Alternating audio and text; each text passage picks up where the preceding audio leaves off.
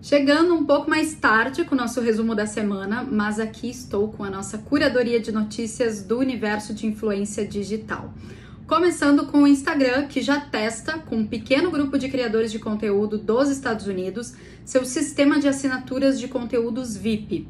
O novo recurso permitirá que influenciadores cobrem por conteúdos exclusivos publicados no aplicativo. Ainda não há previsão de chegada da função ao Brasil. O Instagram explicou que haverá três conteúdos passíveis de monetização: lives privadas, stories e emblemas que podem ser usados para ganhar destaque nos chats, como a exemplo da Twitch. Surfando na mesma onda, o TikTok confirmou que está testando um suporte para assinaturas pagas, abrindo caminho para criadores cobrarem por seu conteúdo.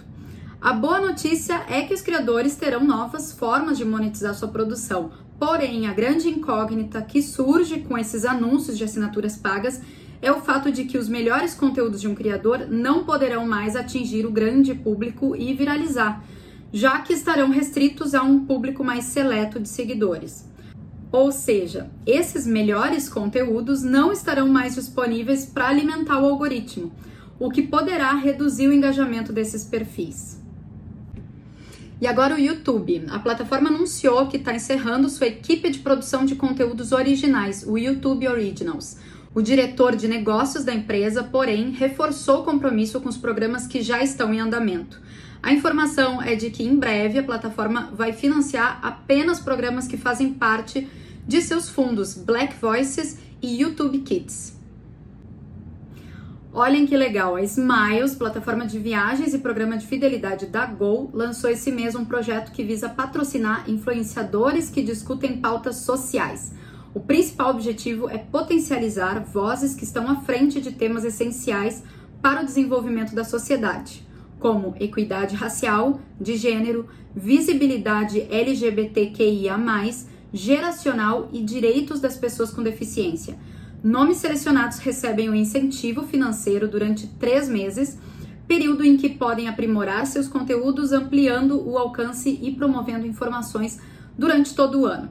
Serão diversos nomes apoiados de maneira rotativa até o final de 2022.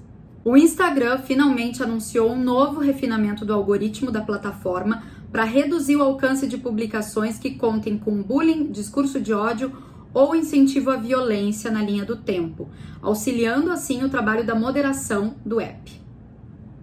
E o Tribunal Superior Eleitoral avalia a suspensão do Telegram no Brasil para combater as fake news nas eleições. A Justiça Eleitoral tenta contato direto com representantes do aplicativo para discutir eventual cooperação no combate às fake news, mas não teve sucesso. Por isso, a possibilidade de suspensão do aplicativo deverá ser discutida pelos ministros. A empresa Telegram não possui representantes no Brasil. O Twitter lançou a primeira edição do relatório Bird's Eye, que traz dados e análises de especialistas em oito setores da economia: tecnologia, finanças, esportes, alimentos, bebidas, saúde, mídia e entretenimento e cuidados pessoais. Oito parceiros oficiais do Twitter analisaram conversas da plataforma sobre diferentes setores e utilizaram suas melhores soluções para identificar tendências e percepções valiosas para essas indústrias globalmente. Todas essas principais tendências estão na minha newsletter no LinkedIn, assim como o link para ler sobre todas essas notícias na íntegra. Quem prefere consumir esse conteúdo em áudio pode sempre acessar via Influcast no seu streaming de podcast preferido. Ou então em vídeo no IGTV do perfil RS Bloggers. Eu fico por aqui, até a próxima semana.